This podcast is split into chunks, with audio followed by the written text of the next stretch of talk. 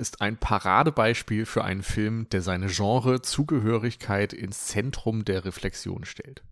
So schrieb es Niels Ovesen in seiner Bachelorarbeit unter dem Unterpunkt 432 Selbstreferenzielle Genre-Reflexion.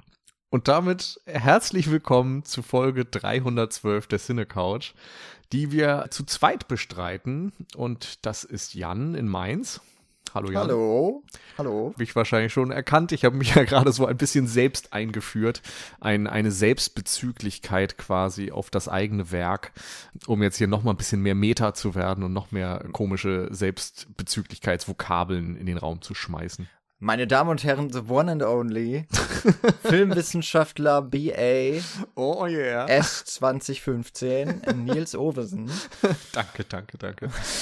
Oh Gott, ja. Äh, ich habe da, glaube ich, echt seit sieben Jahren nicht mehr reingeguckt in diese Bachelorarbeit, aber jetzt bei diesem Thema muss es natürlich mal sein und ich bin zumindest einigermaßen beruhigt, dass das nicht so cringy komisch ist, wie es hätte sein können. Na, na, da lassen wir doch die Zuhörerinnen und Zuhörer zu urteilen. Aber erstmal alle so, hä, was? und wo sind wir gerade gelandet? Okay. Ja, wir sind nicht in einem neuen Podcast-Filmprojekt gelandet, sondern einfach oldschool on der Cine Couch.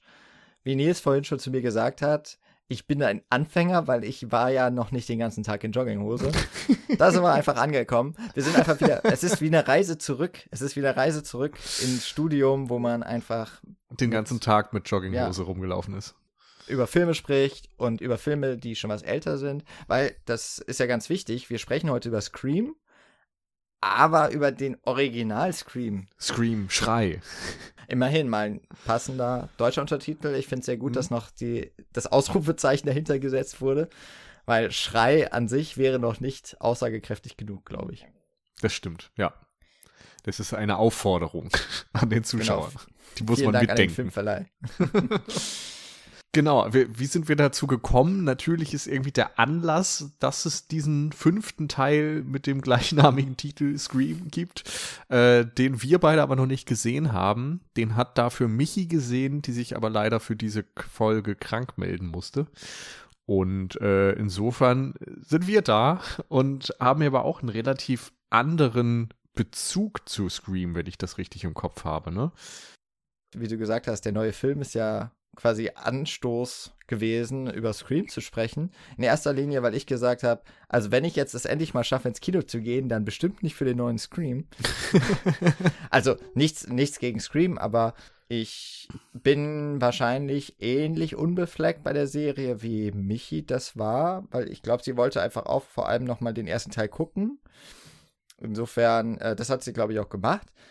Bei mir war es so, ich wusste, dass ich ihn schon mal gesehen habe ich war mir nicht ganz sicher, ob ich mehrere Teile gesehen habe. Musste feststellen, nein, ich habe nur Scream 1 geguckt irgendwann mal. Jetzt eben noch einmal für den Podcast.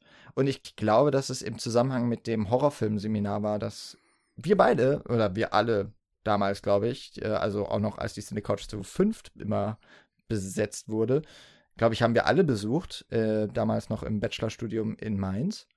Und ich hatte davor ja sehr wenig Horrorfilme gesehen, habe das als ja, Möglichkeit mal genommen, mich in ein unbekanntes Gefilde da einzulassen. Und habe da einige auch nachgeholt von Filmen, die alle schon kannten. Also so die Klassiker wie Halloween und Nightmare on Elm Street zum Beispiel. Ich habe tatsächlich nicht Freitag der 13. gesehen, der, auf den wird ja hier auch sehr viel angespielt. ich auch nicht. hey, sehr gut. Machen wir mal mal. Horror Oktober oder so. Ja, ich glaube, das ist einer der Filme, die man gar nicht gesehen haben muss oder, oder so, die auch qualitativ gar nicht so als, ja, die Speerspitze gelten, aber natürlich trotzdem irgendwie so als einer der Prototypen des Genres. Ja, du hast offensichtlich ja eine viel innigere, nein, das ist ein falsches Wort vielleicht beim Horrorfilm, aber du hast auf jeden Fall mehr Geschichte, wie ja schon dein Anfangssatz vielleicht so ein bisschen hingewiesen hat. Du hast dich sehr viel schon mit Scream auseinandergesetzt. Ja, kann man so sagen, ja. Also ich habe ähm, ja als Teenager mich generell sehr für Horrorfilme interessiert und da jede Menge geguckt, einfach irgendwie aus persönlichem Spaß an der Freude. Und äh, da war mit Sicherheit auch Scream schon dabei. Äh, ich kann dir aber nicht mehr genau sagen, wie oft und wann ich den gesehen habe und ob da schon irgendwie dann auch Teil 2 und 3 darunter waren, auch wenn ich es glaube. Und ähm, das war für mich einfach immer so ein bisschen, naja, Scream muss man halt gesehen haben, wenn man sich irgendwie für Horrorfilme interessiert, äh, weil es ja dann doch eines der ähm, im Mainstream bekanntesten Beispiele einfach ist und die ja auch diese ganze Teenie-Horror-Ära überhaupt erst in den späten 90ern eingeleitet haben. Und äh, dann habe ich eben im Studium meine Bachelorarbeit zum Thema Selbstreflexivität im Horrorfilm geschrieben und mich da explizit auch auf Scream und die beiden Nachfolger, also zwei und drei, bezogen. Ähm, warum? Weil äh, einerseits eben dieses Interesse am Horrorfilm da war und ich aufgrund des Horrorfilmseminars mich sowieso schon sehr mit diesem Genre beschäftigt hatte. Und es ist natürlich immer ganz hilfreich, sich in einem Bereich zu bewegen, den man schon ein bisschen kennt. Und ähm, anders, äh, andererseits hatte ich mich eben sehr für Selbstreflexion, also den Metathemen, es gibt ganz viele unterschiedliche Begriffe, die das gleiche Phänomen eigentlich beschreiben, ähm, damit beschäftigt. Also Filme, die auf ihren Status als Film ähm, zurückgreifen und diesen thematisieren und auch ein Stück weit darüber nachdenken, was es bedeutet, ein Film zu sein. Was macht ein Film aus? Äh, wie, was kann man damit aussagen? Wie ist es aufgebaut? Und ähm, welche Strategien gibt es innerhalb eines Films dann irgendwie auch mit diesen ganzen Dingen umzugehen? Also man kann ja auf die äh, äh, Grundbeschaffenheit eines Films zurückgehen. Es ist irgendwie etwas, was im Kino projiziert wird, wo es eine Diegese, also eine, eine Ebene der Handlung innerhalb des Werkes gibt.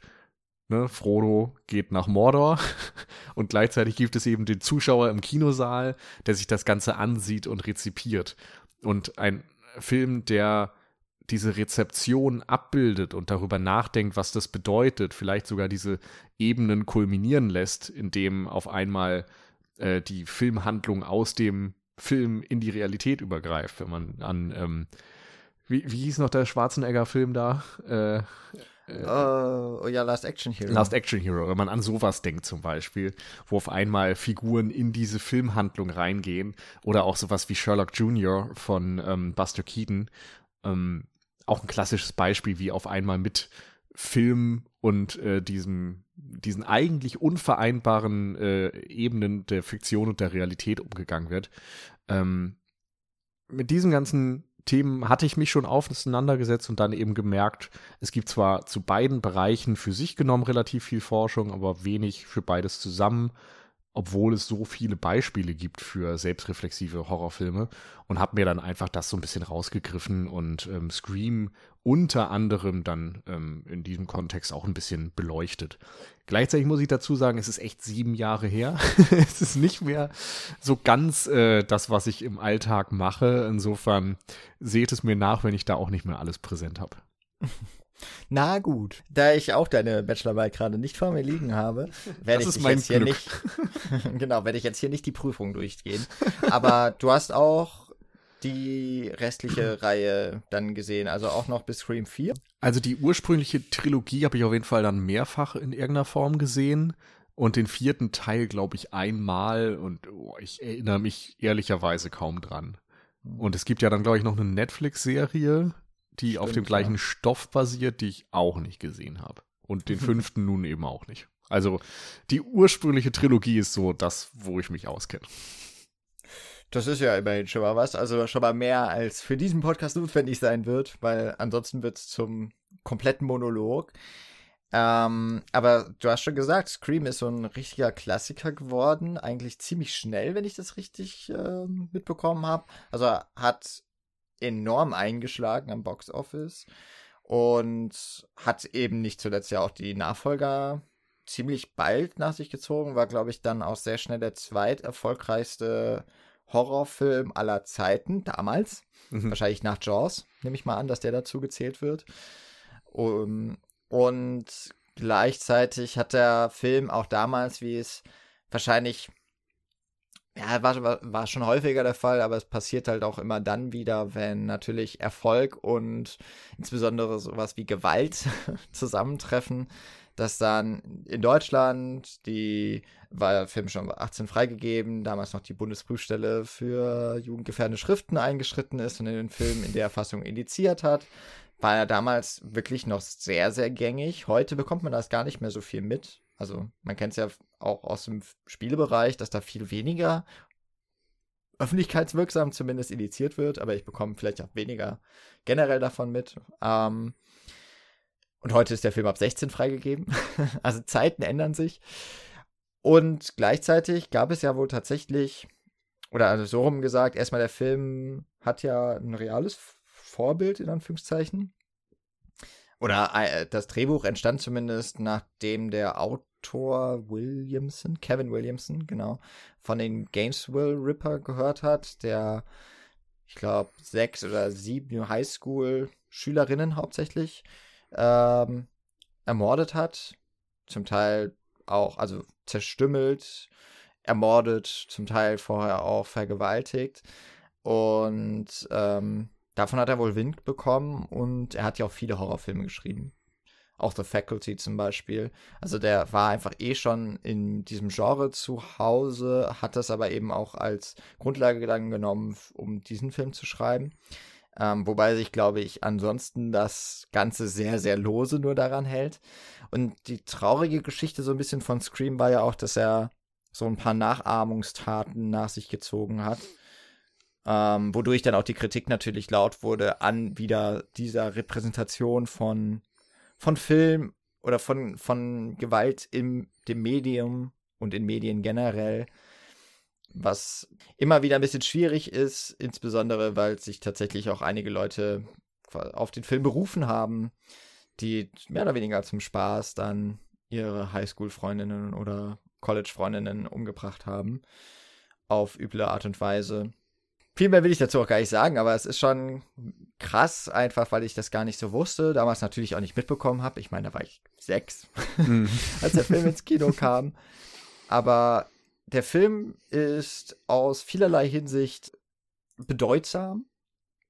Ähm, Im Guten wie im Schlechten, aber wir wollen uns, glaube ich, heute hauptsächlich auf das beziehen, was der Film erstmal an sich tut und vielleicht auch, was er in der Filmgeschichte bis heute auch noch so ein bisschen nach sich gezogen hat, weil das, wie du schon auch äh, gesagt hast, eine längere Reihe, die bis heute ja anhält und das über verschiedene Formen hinweg, also über die Filme und natürlich auch über die Serie, die war auch recht erfolgreich lief, eine Zeit lang.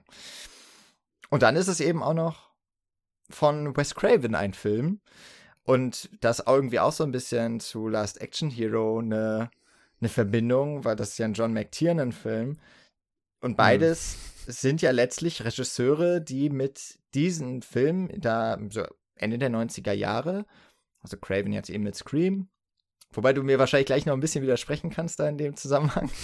Und John McTiernan mit Last Action Hero, die Filme drehen, die zumindest ein bisschen, ein Stück weit das Genre, in dem sie groß geworden sind, persiflieren. Würde ich jetzt mal sagen. Ja, ich frage mich gerade, wo ich da jetzt widersprechen soll. dass, dass vielleicht Wes Craven das vorher schon ein bisschen gemacht hat. Ja, wobei das ja auch, boah, ich glaube, zwei Jahre vorher war oder so, also Mitte der 90er im Grunde, also der Zeitpunkt ist zumindest der gleiche. Ähm, Genau, er hat ja in den 70ern, glaube ich, angefangen, Filme zu machen und ähm, da auch schon sehr große Erfolge gefeiert mit äh, Last House on the Left und ähm, The Hills Have Eyes und sowas und dann irgendwie so den großen äh, Klassiker nochmal geschaffen, Nightmare on Elm Street in den 80er Jahren um Freddy Krueger, von dem es dann diverse Fortsetzungen gab und den ich glaube, sechsten Teil der Reihe, äh, New Nightmare, hat er dann wieder gedreht, nachdem er, glaube ich, Teil zwei bis fünf oder so nicht gemacht hatte. Und hat sich dort dann zum ersten Mal mit so Selbstbezüglichkeit auseinandergesetzt. Und ähm, der Film beginnt mit einem Filmdreh eines Freddy Krueger-Films. Und es gibt viele Figuren, die schon im ersten Teil äh, auftreten. Heather Langkamp und ähm, ihr Vater, glaube ich, ist mit dabei, also ihr fiktiver Filmvater und dann eben Robert Englund als äh, äh, Freddy Krueger und Wes Craven als Regisseur. Und sie alle spielen sich selbst als Filmschaffende im Grunde, die an diesem Film mitarbeiten und selbst in ihrer tatsächlich die Realität von Freddy Krueger auf einmal heimgesucht werden. Sodass man hier eigentlich sagen kann, das ist die Blaupause vielleicht oder der erste Versuch von Wes Craven, sich mit solchen Dingen mal auseinanderzusetzen. Es ist gleichzeitig aber auch irgendwie ein, eine Selbstbezüglichkeit, in der es vielleicht aus meiner Interpretation mehr darum geht, ähm, den Horror realer zu machen, dadurch, dass er vermeintlich in der Realität äh, stattfindet. Denn hm. Äh, die, normalerweise hast du ja, wie jetzt hier, Woodsboro, einen Ort, der fiktiv ist, von dem auch der Zuschauer jedes Mal weiß, er ist fiktiv. Wenn da irgendwelche Highschool-Kids rumlaufen, sind das nicht echte, sondern fiktive Highschool-Kids. Wir wissen aber gleichzeitig, es gibt einen echten Wes Craven und es gibt einen echten Robert Englund. Und in dem Moment, wo sie sich selbst spielen und ihnen Dinge äh, passieren, hat man vielleicht, äh, bringt man das vielleicht näher an die Realität in seiner Vorstellung als Zuschauer, während Scream eigentlich einen anderen Weg geht, einen parodistischeren Weg und ja viel mehr diese Genrekonventionen und filmischen Konventionen offenlegt und eigentlich sich darüber lustig macht, dass alles so formelhaft ist und immer wieder gleich funktioniert. Und insofern merkt man schon, man kann durch diese Selbstbezüglichkeit sowohl ähm, die Narration ein Stück weit brechen, als auch versuchen, sie zu vertiefen. Hm. Also ich kannte Scary Movie. Mhm. man, man, muss, man kann ja nicht über Scream reden, ohne über Scary Movie mal ein Wort zu verlieren oder das eine oder andere. Aber das ist natürlich eine Reihe, auch allein dadurch, dass na, in den Anfang 2000er war ich immer noch relativ jung. Mhm. Ich, äh, ich weiß gar nicht, also ich kam halt auch gar nicht so mit Horrorfilmen in Berührung in meinem, generell als Teenager sehr wenig. Um, ähm, aber sowas wie Scary Movie kennt man halt. Man hat das früher geguckt und fand es halt witzig. Und das, obwohl man wohl die Bezüge dann ja nicht richtig verstehen konnte. Und Scary Movie hat ja, glaube ich, vor allem zwei Filmreihen schon aufs Korn genommen. Das war natürlich einmal Scream. Und das andere, ich weiß, was du letzten Sommer getan hast. Das war ja die. Hm. Ähm, Ah Gott, jetzt habe ich ihren Namen vergessen, die damit groß geworden wurde, aber es sind ja, äh, das ist ja auch die Zeit in den 90er Jahren, wo einige der äh, Teenager-Darstellerinnen und Darsteller dann auch äh, groß geworden sind. Generell ist es im Horrorfilm immer mal wieder passiert, ne? Nightmare mit Johnny Depp zum Beispiel. Und ähm, das ist ja, das ist ja eine ein, 1 zu 1 Parodie und mhm irgendwie habe ich Scream auch damit in Verbindung gebracht, so, aber es ist schon interessant und wahrscheinlich kommen wir später noch ein bisschen mehr drauf, warum oder wie der Film das macht. Vielleicht auch wer, wer weiß, wie wir mhm. da, dazu kommen. Aber Scream schafft es ja witzig zu sein und eine Parodie, aber gleichzeitig trotzdem wie ein Slasher zu funktionieren. Das finde ich schon mal äh, so als, ähm, wir sind nicht mehr ganz am Anfang der Folge, aber trotzdem so am Start der, ähm, der Betrachtung auch von diesem Film und auch während ich ihn jetzt nochmal geschaut habe, fand ich das immer wieder interessant, so abzugleichen für mich selber, wann oder war, warum funktioniert der Film jetzt als Slasher oder wie schafft er es, obwohl er sich gerade eigentlich lustig macht über ganz viele Sachen, trotzdem noch so richtig gut zu funktionieren und dass er ja quasi schon intrinsisch Erwartungen aufbaut durch seine Figuren, durch sein formelhaftes Auftreten mhm. und sie dann trotzdem immer wieder schafft zu brechen. Äh, insbesondere auch mit einem grandiosen Finale, das über 40 Minuten geht. Ein Drittel des Films eigentlich. Und ähm, auch mich, der nur noch den Film so ein bisschen in Erinnerung hatte, äh, auch nochmal hat rätseln lassen, wie war das jetzt nochmal genau. Also ich kann mich auch nicht mehr so ganz an die Auflösung erinnern. Das fand ich nochmal ja. sehr spannend und sehr schön. Und ich will jetzt nicht sagen, mega der die, die Überraschung. Mhm. Darum geht es ja auch gar nicht so sehr, nee. ne? aber stimmt schon. Ich finde auch, das ist äh, ein sehr rundes Filmerlebnis, was umso bemerkenswerter ist, weil er eben einerseits Horrorfilm ist und gleichzeitig eine Parodie von Horrorfilmen und immer wieder so auf so einem ganz schmalen Grat wandelt, wo es vielleicht gar nicht so einfach ist, ähm, nicht die Balance zu verlieren. Und irgendwie schafft Scream das. Und das ist dann bemerkenswert. Und gleichzeitig irgendwie so fragwürdig. Ich meine, ich habe Scary Movie sehr lange nicht gesehen, aber warum macht man von einer Horrorfilm-Parodie eine Parodie? Es ist, eigentlich ist das Quatsch. Und ich bin mir ziemlich sicher, ohne das jetzt eben nochmal überprüft zu haben, dass Scary Movie weitaus dämlicher vorgeht und eben nicht so, ähm, also Scream ist ein cleverer Film. Der mhm. Ist dir oftmals als Zuschauer einen Schritt voraus und Scary Movie geht, glaube ich, eher auf die billigen Lacher. Aber lass uns, lass uns mal bei Scream bleiben und auch gerne mal anfangen. Ähm, Ein, eine Sache kann man vielleicht noch mal davor, da würde ich dich auch noch mal so ein bisschen fragen. Scream erscheint ja, glaube ich, zu dem Zeitpunkt, wo der Horrorfilm schon so eine Flaute erlebt hat, ne? Also Total. Ist, also alleine das, was du auch schon gesagt hast, zu Nightmare, eigentlich schon krass, dass Wes Craven nochmal zurückgekommen ist zu der Serie. Aber so die großen Erfolge sind, glaube ich, Ende der 70er, Anfang bis Mitte der 80er gefeiert worden. Dann wurden ja auch die Franchises mehr oder weniger aus dem Boden gestampft. Mhm. Und dann auch ziemlich schnell mit billigen Produktionen, häufig Direct-to-Video, äh, Direct sorry, wir sind in den 80ern und 90ern, dann ja mehr oder weniger verramscht. Und das ist ja auch so ein bisschen die Geschichte, wie schon Anfang, also am Horrorfilm lässt sich irgendwie mal gut zeigen. So in den 30er Jahren gab es ja auch von den Universal den Horror Cycle. Wir haben auch schon mal den einen oder anderen Film besprochen oder zumindest erwähnt in unserem Podcast. Sowas wie Dracula, Frankenstein, The Wolfman und so weiter. Und das führt ja irgendwann zu so einer Art, in so einem Genrezyklus, zu so einer Müdigkeit, die auftritt. Mhm. Und da waren wir, glaube ich, bei Scream so auf dem Höhepunkt. Oder kurz davor. Also der Höhepunkt der schlechten Zeit für so ein Genre, mhm. meine ich damit. Eigentlich also der Tiefpunkt, wenn man sich gut ausdrücken würde. Und dann kommt so ein Film, der im Grunde ja dann noch schon diesen nächsten, ich, ich habe leider nicht mehr rausgefunden, wo ich das gelernt habe äh, in dieser Genre-Theorie, aber dass es dann eigentlich auch nochmal so eine Wiederbelebung gibt und die, es gibt auch eine Phase eben, die glaube ich wirklich auch auf diese Umkehrung der Genre-Elemente im Sinne von Parodien, Satire und sowas mhm.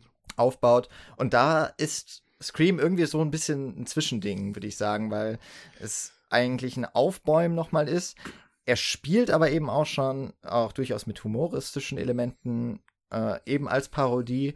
Aber ich würde sagen, so die richtige Parodie ist dann ja erst ein paar Jahre später mit Scary Movie und da geht es mhm. auch wieder bergab mit dem Genre für eine Zeit. Wobei, also zumindest mit diesem Horror-Subgenre des Splatter, äh, Quatsch, des Slasher-Films, sorry, Unterscheidung, äh, des Slashers, weil ähm, Ende der 90er ja mit Blair Witch Project nochmal eine ganz andere Sparte zum Beispiel mhm. losgetreten wird. Also man kann es ja nicht, man kann ja das Horror-Genre tatsächlich nicht über so einen Bügel äh, zerren, aber zumindest dieses mit dem Who Did It, was ja auch häufiger mal noch dazu gehört, oder wer, ist, wer steckt hinter dem Mörder, auch psychologisch zum Teil gesehen, dass ähm, da reiht sich ja Scream ein, eben in die Klassiker Halloween und Nightmare, vielleicht vor allem jetzt mal zu nennen. Und äh, wieder ja im Verlauf des Films auch immer wieder was gesagt wird. Gibt ja doch noch viele, viele andere Arten von Horror und, und Horror-Psycho-Thriller-Filmen, ähm, die schon so ein ganzes Konglomerat an Wissen einfach angehäuft haben. Genau, ähm, ja, also ähm, ein äh, Beispiel vielleicht dafür, für das, was du gerade gesagt hast, dass sich Genres so totlaufen, ist, glaube ich, immer der Western. Also der Western mhm. ist irgendwie so das ganz große, klassische Genre irgendwie, an dem man viele Entwicklungen aufzeigen kann. Und auch dort war es ja so, dass lange Zeit es immer darum ging, dass die Zivilisation Einzug erhält in diesen wilden Westen und dass der Held halt irgendwie der strahlende Held ist, aber gleichzeitig ähm, kann er eben nur im wilden Westen überlegen und, und äh, überleben und muss dann immer, wenn die Zivilisation Einzug erhält, irgendwie wieder alleine in die Prärie reiten, weil er dieser einsame Cowboy, der einsame Held ist. So ein Muster, was sich wirklich über Jahrzehnte im US-Kino gehalten hat und sich dann irgendwann totgelaufen hat. Und äh, die Zeiten haben sich natürlich auch geändert, dass der irgendwann in den 50er, 60er Jahren nach äh, Weltkriegen und Angst vor Kommunismus und sonst was und dann irgendwie auch äh, politischen Änderungen, Umwälzungen, man einfach äh, das Gefühl hatte, dieses Genre hat nichts mehr zu erzählen. Und dann wandelt es sich eben in verschiedene Formen. Es wird entweder verdrängt, findet dadurch nicht mehr im Mainstream statt und kann vielleicht mehr Risiken eingehen. Ähm, es kann über sich selbst nachdenken. Das ist beim Western eben passiert. Viele Spätwestern denken über die äh, Figuren nach, reflektieren über die Gewaltdarstellung, über auch die Frage, ob man tatsächlich alle Duelle ähm, immer mit, mit einem Showdown und, und einem Duell auf offener Straße lösen kann, ob das tatsächlich die richtige äh, Variante ist. Es gibt Anti-Helden auf einmal und so weiter. Dann gibt es diese ähm, europäischen Western, Spaghetti-Western, die äh, teilweise sehr brutal, sehr zynisch sind und ähm, deutlich extremer in dem, was sie zeigen und thematisieren und äh, dann wiederum Komödien, wo man dadurch, dass es eben so zum Klischee geworden ist, dieses Genre, sich dann drüber lustig macht über diese Klischees und über diese ganzen totgelaufenen Pfade. Und der Horrorfilm, insbesondere der Slasherfilm, war an diesem Punkt irgendwo in den 90ern. Natürlich gab es da auch im Underground und äh, weltweit immer wieder herausragende einzelne Filme, die was äh, Tolles, Neues gemacht haben, aber eben keiner mit einer großen ähm, Strahlkraft, würde ich sagen. Und ähm, insgesamt im Mainstream gab es dann eben die hunderttausendste Fortsetzung von Nightmare und von Freitag der 13. und von Halloween und so weiter. Und gerade in diesen Reihen konnte man eben überhaupt nichts Kreatives mehr erahnen. Und dann ist es eben spannend, dass Wes Craven erst bei Nightmare selbst nochmal Hand anlegt und versucht, dem etwas Neues abzugewinnen und dann mit Scream so eine Art Initialzündung schafft. Und ähm, auch andere Filme, du hast gesagt, äh, Blair Witch Project, das ist ja auch ein Film, Found Footage, ähm, wo es im weitesten Sinne eine Selbstbezüglichkeit gibt. Filmmaterial mhm. wird gefunden, Film wird innerhalb des Films gedreht. Also ist das auch ein Selbstbezug, der da stattfindet. Ähm, Parodien, Teenie-Horror insgesamt ist irgendwie sehr nah an der Horrorkomödie die 90er sind natürlich auch durch Tarantino unter anderem und den Boom, den er losgetreten hat, eine Zeit, in der sehr viel Ironie stattfindet, sehr humoristisch gearbeitet wird, wo auch so gewisse Spiel, ähm, ja im Wortsinne Spiele mit der Handlung auf einmal Konjunktur haben. Diese ganzen Mindgame-Movies, äh, Twist-Movies, wo man irgendwie eigentlich nur ähm, miträtselt und davon unterhalten wird, dass am Ende irgendwie äh, unerwartete Dinge passieren und alles nochmal umkrempeln.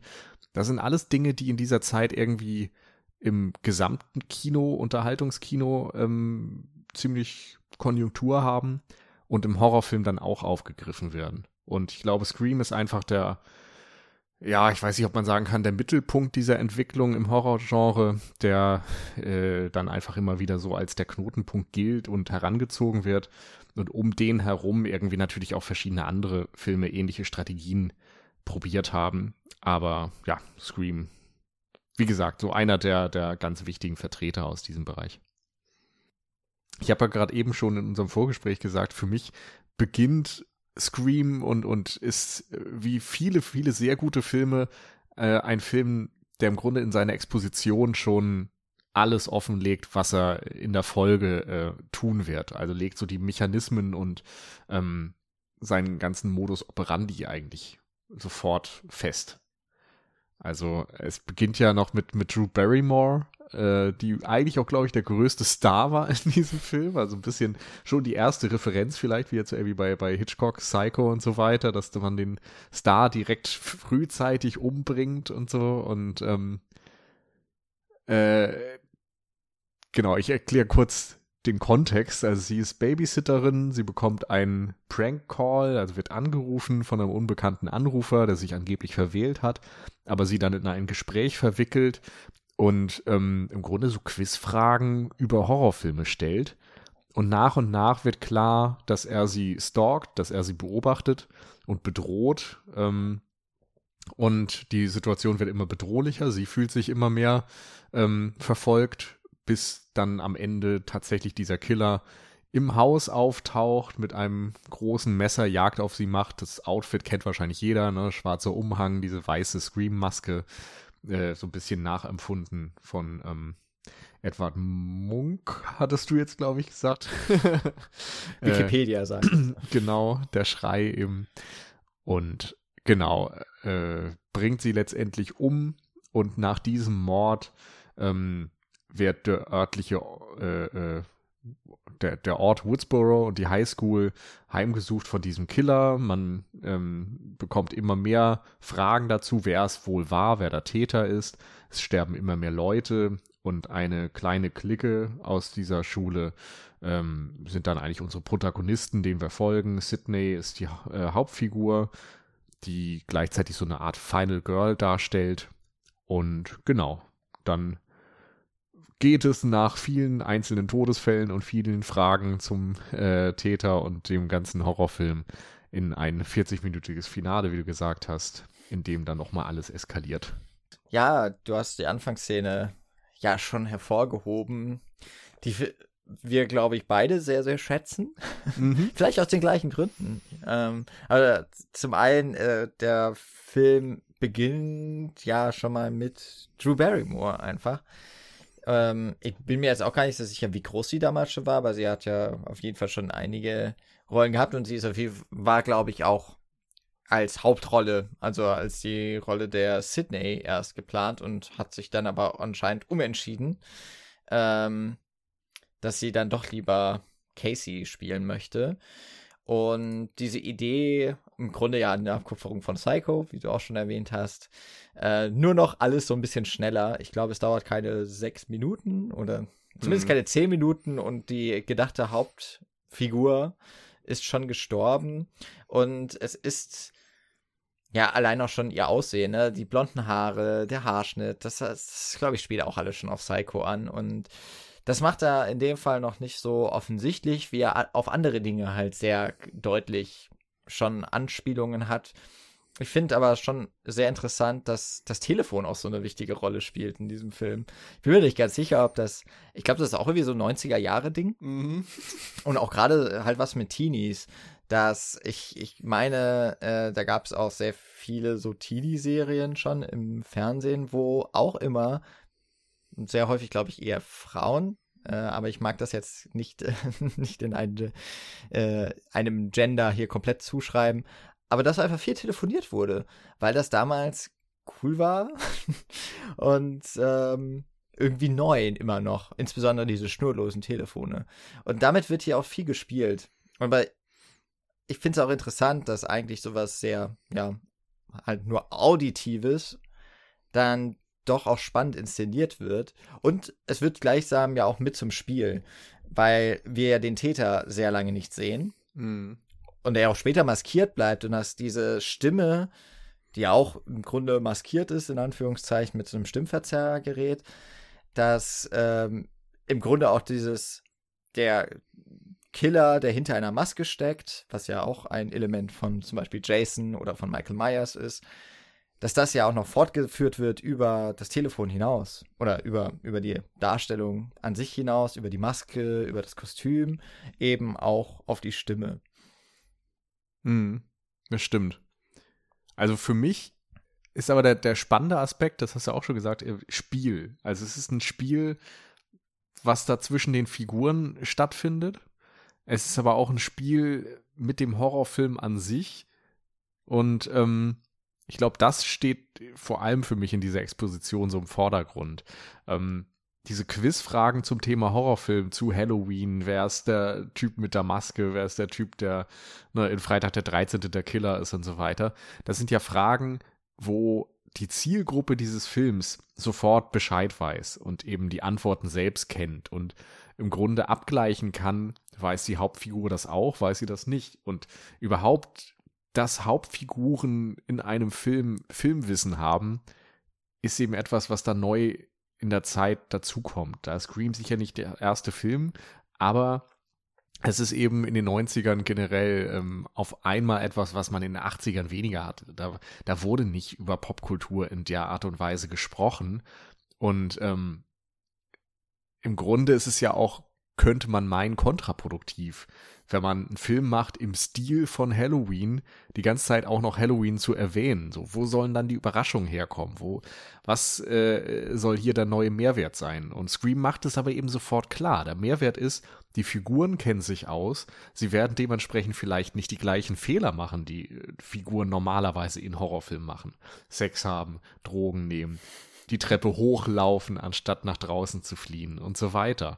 Und indem Scream dir das als Zuschauer sofort klar macht, bist du irgendwie auf einer neuen Ebene und kannst wieder neu miträtseln, kannst die sagen, okay, wenn die nicht so doof sind, die Fehler zu begehen, wie können sie dann trotzdem um die Ecke gebracht werden? Denn das ist natürlich trotzdem das, was Scream auch vorhat, denn er operiert eben doch nach den Regeln des Slasher-Films. Und es kann Situationen geben, in denen ne, musst du dann vielleicht trotzdem die Treppe hochfliehen, weil die Tür abgeschlossen ist oder so. Und ähm, manchmal ist dann die Frage oder das Spiel auch letztendlich, das wortwörtliche Spiel, werden die Regeln diesmal befolgt, die ungeschriebenen Regeln des Genres, oder werden sie gebrochen? Und daraus, aus diesen immer neuen Variationen, äh, bezieht Scream eben seinen Reiz. Und ich finde es perfekt gemacht, wie das in der ersten Szene dann schon total offengelegt wird. Mhm. Ich habe, wie ich es häufiger auch gerne bei den etwas älteren Filmen, jetzt fange ich auch schon so an, ja, es ist 96, aber ähm, ein, 1996. Äh, äh, ich lese immer mal ganz gerne Kritiken dann von Roger Ebert zu den Filmen. Und äh, er fängt nämlich auch damit an, dass es ein, dass Scream etwas macht. In dem Fall ist es ja auch noch äh, sehr, sehr gut, diese Kritik zu lesen, weil es ja auch eine zeitgenössische Kritik ist. Ähm, und er sagt, äh, Scream begeht eigentlich einen, einen, einen der Hauptfehler, die man ähm, nicht machen darf im Film, nämlich über Filme reden. Aber jetzt nicht nur einfach so über Film reden, ja, einfach mal so, dass sie ins Kino gehen oder so, sondern der Film macht Filme selbst zum Thema. Und letztlich ist äh, das, was Roger Ebert da darüber urteilt, dass es eine super Idee ist. also der Film, Wes Craven, das Drehbuch, sie brechen mit einem, mit einer Regel des Filmemachens. Und ähm, genauso, und, und das, das heißt auch hier, ne, es, ist, es sind diese Regeln, die auch quasi über den Film hinaus dass die Filmproduktion mit beeinflussen und es ist irgendwie etwas, was sich durch den gesamten Film zieht, auf jeder Ebene, auf der Metaebene, auf der Produktionsebene und auf der äh, Handlungsebene und wird aber dadurch auch, glaube ich, sehr, sehr durchdacht.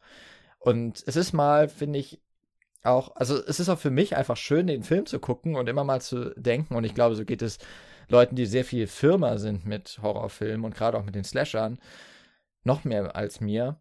Es macht auch Spaß, diesen Film einfach abzusuchen nach Referenzen oder nach kleinen Anspielungen.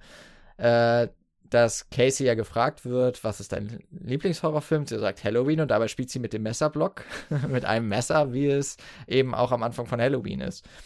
Dann sind es aber auch so, ich würde sagen mal die etwas subtileren vielleicht Ebenen, wie das mich, und das haben wir im Vorgespräch auch schon gesagt, dass mich die Kameraführung gerade am Anfang auch sehr stark an Halloween erinnert. Halloween ist einer der ersten Filme ja gewesen, der mit Steadicams sehr, sehr exzessiv gearbeitet hat. Und zumindest im ähm, größeren, na, wobei Halloween war keine so große Produktion, aber äh, ist halt ein großer Erfolg geworden. Aber so im Mainstream mehr oder weniger mit äh, dieser Technik zu arbeiten, in dem mit Gegengewichten die Kamerabewegung quasi ausgeglichen wird, die durch die das Herumgehen des Kameramanns passiert. Und davon gibt es hier zahlreiche. Und wir bewegen uns eben auch durch so eine typische Suburban Familienhaus. Ja, also das ist, es ist sehr groß, es ist irgendwie alles äh, weitläufig und alle Räume sind irgendwie miteinander verbunden. Wir haben es mit sehr vielen verschiedenen Perspektiven zu tun, die wir aber auch, da ist es auch wieder so ein bisschen die Rückführung zu dem, was du auch schon mal gesagt hast. Es ist ja trotzdem irgendwie der Alltag, ne? Ich meine, das ist ja auch der Trick schon gewesen von den äh, so Filmen wie Halloween, dass der Horror nicht mehr das rein Fantastische ist. Es ist nicht mehr das Monster, es ist nicht mehr der Vampir, der aus der, der äh, aus den Karpaten kommt, ähm, in, in die Zivilisation, sondern wir befinden uns mitten in der Zivilisation, wir befinden uns in einem re quasi real existierenden Setting, wenn auch in einem fiktiven Vorort, aber der ist wiederum nachempfunden, wie halt Vororte in Kalifornien aussehen. Und dadurch bekommt es eben auch hier vielleicht auf einer anderen Ebene nochmal als das, äh, was bei New Nightmare gemacht wird, bekommt es ja auch so eine Realitätsnähe. Und ähm, kann damit halt auch so ein bisschen, glaube ich, damit spielen, dass diese, dieser Horror, der zu mir nach Hause kommen könnte. Das ist ja auch so ein Thrill, glaube ich, der, der das Ganze nochmal etwas prickelnder macht.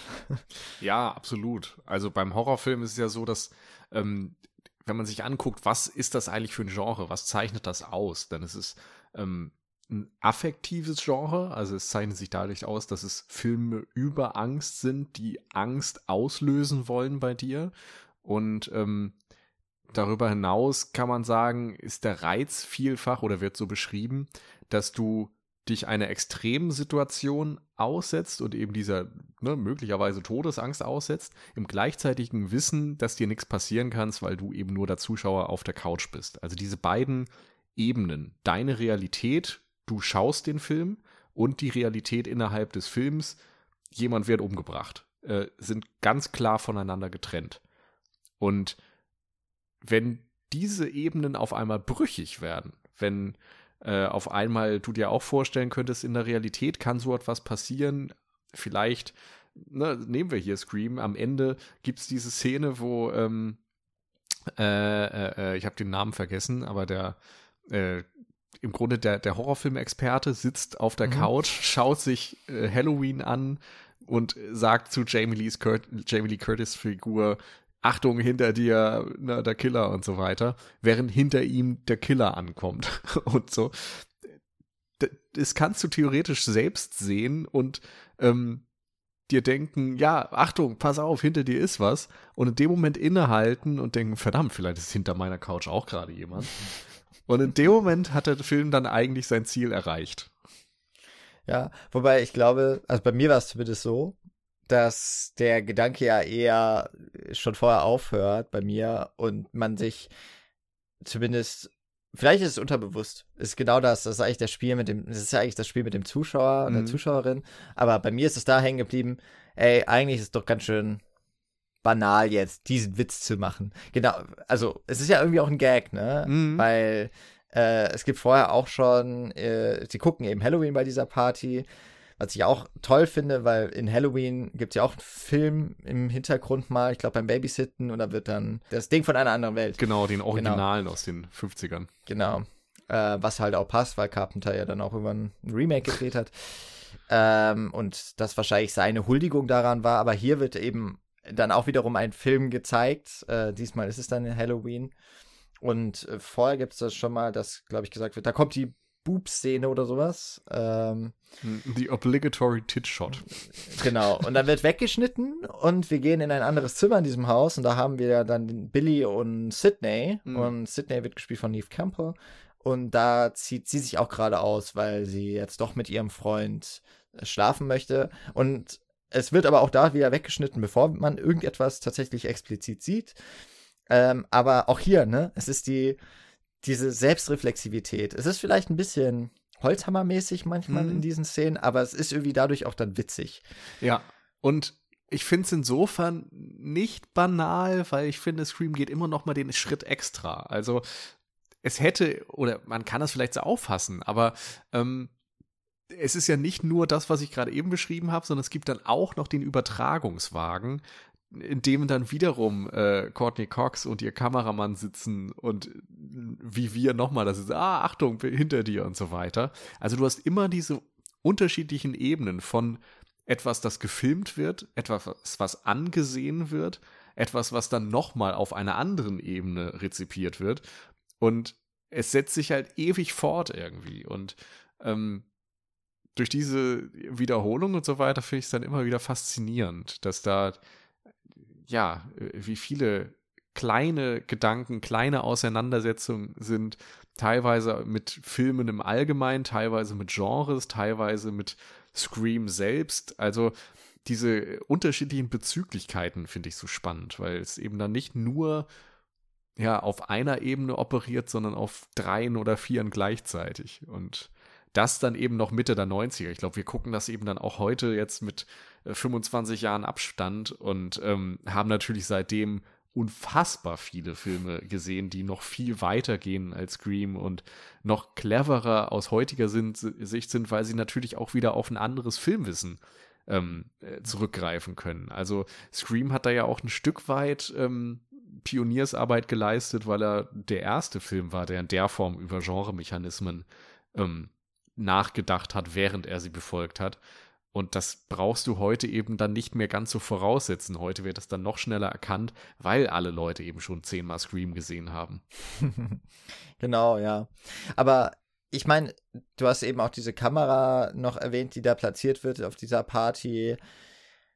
Und ich finde auch hier schon, das hatte ich nämlich auch nicht mehr im Kopf, dass auch übers Medium schon viel nachgedacht wird. Genau. Also es gibt ja auch äh, eben die Journalistin, äh, wie heißt sie nochmal? Also Gail, Cox, Gail Weathers. Gail, genau. Und äh, es gibt mal auch eine Kameraeinstellung, wo wir den Blick sehen aus der Fernsehkamera. Also wenn sie ins äh, wenn sie zu, Schu zur Schule rennt, glaube ich, ist das, dass sie dann schon berichtet oder zumindest schon mal redet. Es ist, wäre, glaube ich, noch nicht on air, aber wir sehen aus der Sicht der Kamera des, des Fernsehreporter-Teams. Ähm, auch später haben wir die, diese typischen Reporter-Szenen, gerade am Ende auch, wenn die Mörder, da schon mal der Spoiler, äh, wenn die Mörder, ähm, ja, gefasst sind sie ja nicht, aber sie sind unschädlich gemacht. Ähm, und wenn dann die ganzen ähm, Fernsehkanäle auch darüber berichten, dann haben wir auch dort wieder diese offensichtlich auch so äh, gefilmte und gekennzeichnete Fernsehbild. Aber wir haben auch diese Überwachungskamera auch nochmal mit einem sehr coolen Trick, dass sie nämlich mit einem 30-sekündigen Delay arbeitet. Was uns gesagt wird, was so ein bisschen Chekhovs Gun-mäßig ist, es wird gesagt und es gibt auch den Payoff. Nicht so, es ist nicht mit irgendwie zweiter Akt und, und fünfter Akt oder keine Ahnung, weiß jetzt nicht mehr genau, wie es war. Aber ähm, es ist sehr schön, dass da mal so ein bisschen beiläufig eigentlich gesagt wird, wie das funktioniert. Auch hier wieder, wir haben eine Regel, wir haben ein Bild, wir haben 30 Sekunden Delay und diese Regel wird später auch, die wird befolgt. Also, und es wird zum Verhängnis, weil die Regel vergessen wird. Äh, während andere Regeln so aufs Korn genommen werden. Da sind wir ja eigentlich auch schon sehr stark bei diesem, ja, dieser Meta-Betrachtung auch des Genres, dass ähm, von dem, von diesem Horror-Movie-Experten die Regeln aufgezählt werden, weil es offensichtlich nicht alle die betrunkenen Leute auf der Party kennen. Mhm. Er den Film anhält ja auch. Und ja, dann auch zum Beispiel dieser Satz oder generell, äh, wenn man alleine irgendwo hingeht ja, und sagt, I'll be right back, dass man das bloß nicht sagen soll, sonst ist man tot. Ich bin mir nicht mehr ganz sicher, ob Tate, die äh, Bier holen geht, als erste auf der Party dann stirbt, ob sie auch sagt, I'll be right back, aber sie wird zumindest alleine irgendwo hingeschickt. Mhm. Und äh, das ist ja auch so ein typisches Trope. Ja, also wer sich vor der Gruppe entfernt, der wird halt ja. sehr sicher das nächste Opfer. In dem Moment, als die Regeln erklärt werden, ist es, glaube ich, Stu, also einer mhm. der Killer, der sagt, I'll be right back. Und natürlich dann auch wieder genau diese Frage ans Publikum im Grunde richtet, nachdem wir jetzt gerade erfahren haben, dass jeder, der das sagt, stirbt. Und er sagt es jetzt augenzwinkernd und der Film macht uns klar, dass er genau um diesen Umstand weiß. Heißt das jetzt, dass er stirbt oder heißt es jetzt extra, dass er nicht stirbt? und diese ironische Brechung gibt dir eben nochmal eine, eine, eine Schleife mehr, die ähm, ja, auf einmal für ein, für ein neues, äh, für eine neue Basis sorgt irgendwie. Du, du kennst auf einmal nicht mehr äh, das Drehbuch auswendig, sag ich mal. Bei allen normalen Slashern vorher äh, hättest du das Gefühl gehabt, wenn da äh, jemand sitzt und sagt, ah ja, okay, ich kenne die Regeln, dass denen auf einmal der Schweiß ausbricht nach dem Motto, verdammt, die kennen die Regeln. So, jetzt finden die unseren Film doof, weil wir folgen ja allen Regeln. Was machen wir denn jetzt? Und Scream grinst dich eben breit an und sagt so, ja, ich weiß schon. Aber ich bin, ich kenne mich eben auch aus und dadurch bin ich euch jetzt wieder voraus. Genau, und er stellt es so offen zur Schau, ne? Mhm. Und, ja. und das ist schon, und es ist auch wirklich gut, dass er damit auch auf die falsche Fährte lockt und dass das äh, immer mal wieder auf eine bisschen andere Art und Weise das finde ich setzt sehr viel auch dazu oder trägt sehr viel dazu bei, dass diese Bedrohungslage spürbar ist, obwohl sich ja der Killer, zumindest denkt man ja lange Zeit, es gibt nur einen hinter dieser Maske und in diesem Kostüm, dass der sich schon relativ komisch anstellt manchmal. Das waren wirklich Szenen, an die ich mich, die, an die ich mich so nicht mehr erinnern konnte, dass sie in Scream dabei sind. Dieser Killer steckt wahnsinnig viel ein. Und es ist schon sehr klamaukig gemacht aber immer noch so, dass es nicht total lächerlich wird. Aber das mhm. wären so Szenen wie Tate, die mit Bierflaschen auf den im, ähm, im Go äh, der Ghostface, so heißt er, oder ist er ja in, ins Gedächtnis dann eingegangen. Vielleicht wird er auch so gecredited irgendwo, ich weiß gar nicht. Wahrscheinlich nicht mal, weil es ja am Ende zwei ja, es sind ja zwei menschliche Täter in dem Sinne. Genau. Aber das ist genau der Punkt. Es ist irgendwie klar, dass es ein Mensch ist. Das ist jetzt nicht so ein Michael Myers ist, wo du die genau. ganze Zeit da noch zweifeln könntest, ob das übermenschliches Wesen ist. Sondern genau, hier ist irgendwie klar so, nee, wenn da eine Bierflasche rausfliegt, dann hat es halt eine Konsequenz wie bei einem typischen normalen Menschen. Genau, und er wird halt wirklich, also mehrfach umgenietet. Ähm, er wirkt teilweise sehr, ja, auch einfach unkoordiniert in all seinem Tun. Ne? Während er ja dieses, äh, dieses Aufbau, äh, dieses Spielchen spielen, Leute in die Falle locken, das ist so etwas, das, das beherrscht er. Aber wenn es dann tatsächlich um die Ausführung geht, dann ist es meistens sehr tollpatschig. Und das ist auch, also spielt halt auch hier wieder gut mit eigentlich dem gesamten Thema des Films, weil die Täter sind ja auch Leute, die die Filme kennen und die sich durch die Filme inspirieren lassen. Aber letztlich fehlt es ja dann zum tatsächlichen Mörder dann doch noch weil das eigentlich quasi professionell gemacht werden müsste. Und ähm, das fand ich auch in einem YouTube-Video, das so halbwegs gut war. Immer dann, wenn es die Betrachtungen zumindest auf den Film waren, fand ich es doch häufig treffend. Äh, Werde ich am Ende nochmal auch mit verlinken. Ähm, einfach so ein bisschen nochmal eine retrospektive Betrachtung auf Scream dass es auch ein besonderes Spiel sein kann für alle diejenigen, die den Film schon mal gesehen haben und sich noch daran erinnern, das gehört dann noch dazu, dass man es ja mit zwei Tätern zu tun hat, immer mal zu überlegen, welcher von denen ist es denn jetzt eigentlich gerade? Hast du das schon mal gemacht? Dass du dir so gedacht hast, ist es jetzt gerade, der Film ist so alt, ist es jetzt gerade Stu oder ist es Billy, der, der da gerade unter dem Kostüm ist? Ja, ist schon mal vorgekommen, aber ähm, ich bin meistens halt viel mehr mit diesen anderen Dingen beschäftigt, mit den ganzen Ebenen und äh, filmischen Fragen, die Scream aufwirft, dass mir die Figuren meistens relativ egal sind. Ja, also äh, ich habe auch das erste, was ich mir aufgeschrieben habe, als diese Teenie-Gruppe da nach der Anfangsszene und nach dem ähm, Opening-Title gezeigt wird unsympathisch ist fuck. Allesamt. Sydney vielleicht nicht. Aber das ist einfach, ich finde sie wirklich nervig. Insbesondere auch den Matthew Lillard als mhm. Stu. Ja. Äh, was ja auch immer für Grimassen zielt, den gesamten Film über. Es, auch das war etwas, das hätte ich eher in mein Gedächtnis, hättest du mir gesagt, weißt du, hättest du mir nur Bilder hinge oder kurze Videos und dann die Frage gestellt, ist das Scary Movie oder ist das Scream? ihn hätte ich sicherlich immer Scary Movie zugewiesen, hm. weil ich das, ich, das konnte ich schwierig nur angucken. Aber ähm, bei anderen, äh, hier dem Billy zum Beispiel, habe ich auch gedacht, dass wir haben die Johnny Depp so jung da reinbekommen auf den ersten Blick, wo er das erste Mal auftritt. Und er ist ja auch so, gecastet, weil hm. er dem jungen Johnny Depp ähnlich sieht. Er hat ja auch die ähnliche Frisur. Äh, und, und äh, spielt auch eine ähnliche Rolle wie äh, Johnny Depp in Nightmare. Würde ich mal sagen, so zumindest am Anfang hat man so das Gefühl. Hm. Und eh alle Rollen gleich. ja, genau, es sind eigentlich eher alle ziemlich ähnlich. Und ich fand das, ja, das, das fand ich ein bisschen leidlich, mhm. leidlich zuzugucken. Ja. Ist, glaube ich, Aber, auch gerade nochmal diesem 90er-Ding ein Stück weit geschuldet. Ja, die haben auch alle so wahnsinnig perfekt weiße Zähne. Das ist das typische Teenie 90er. ja, ja, also, also 90 äh, 210 Beverly Hills, ja. wie das hieß. Ja. Oder genau. das, wo sich dann Verhoeven auch drüber lustig macht in ähm, Starship Troopers. ja, stimmt. Ist ja, ist ja auch ist das, ne, ist das Jahr danach, 97 war, glaube ich, Starship Troopers, ne? Aber genau, das ist irgendwie so diese, diese Zeit, wo wo Scream halt dann auch total mit reinfällt, wo man einfach auch merkt, das ist so eine zeitliche Verortung, die wird der Film ja auch nicht ganz los.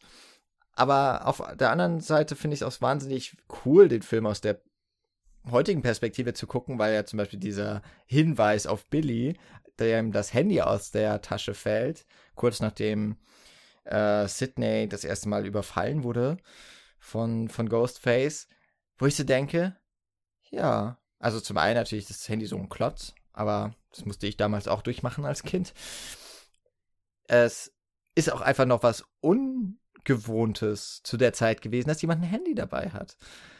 Und das ist natürlich etwas, was man so ein bisschen immer mitdenken muss, wenn man diesen Film schaut, dass das in der Zeit ist, wo gewisse ähm, Medien anders genutzt wurden. Und das finde ich schon irgendwie auch nochmal cool, so als Zeitreise. Und dass er eben auch genau dieses Element so reinnimmt in seine Handlung.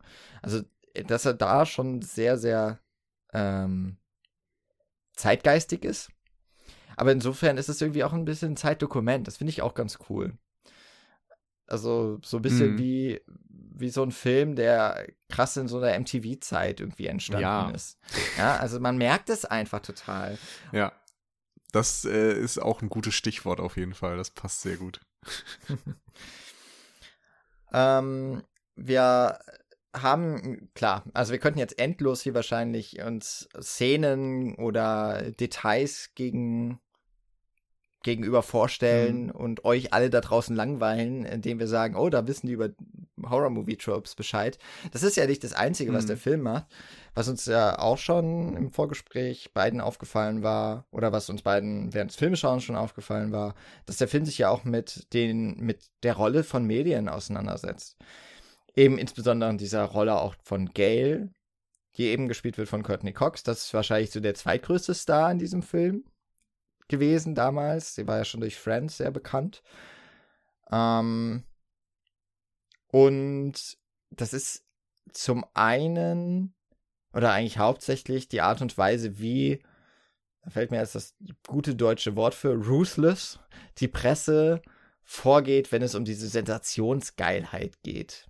Das ist ja auch etwas, was man eigentlich bis heute noch in der der Presselandschaft, insbesondere in Deutschland mit dem Blick zum Beispiel auf die Bild-Zeitung, vorwirft, zu Recht, dass man sich so darauf stürzt, was eigentlich, ich, ich würde so sagen, der Film stellt auch ein bisschen die Fragen, was ist eigentlich noch privat, was ist Öffentlichkeit? Und das in so mhm. einem relativ noch einfachen Bild, ja, wo es halt nicht um Facebook, Instagram und sowas geht, wo man sich ja auch noch selber irgendwie publiziert oder ein Bild von sich publiziert und auch viel von sich preisgibt, sondern hier geht es ja wirklich darum, dass eine andere Person oder Personen in einen Bereich eindringen, den man gemeinhin als Privatsphäre noch sehen würde.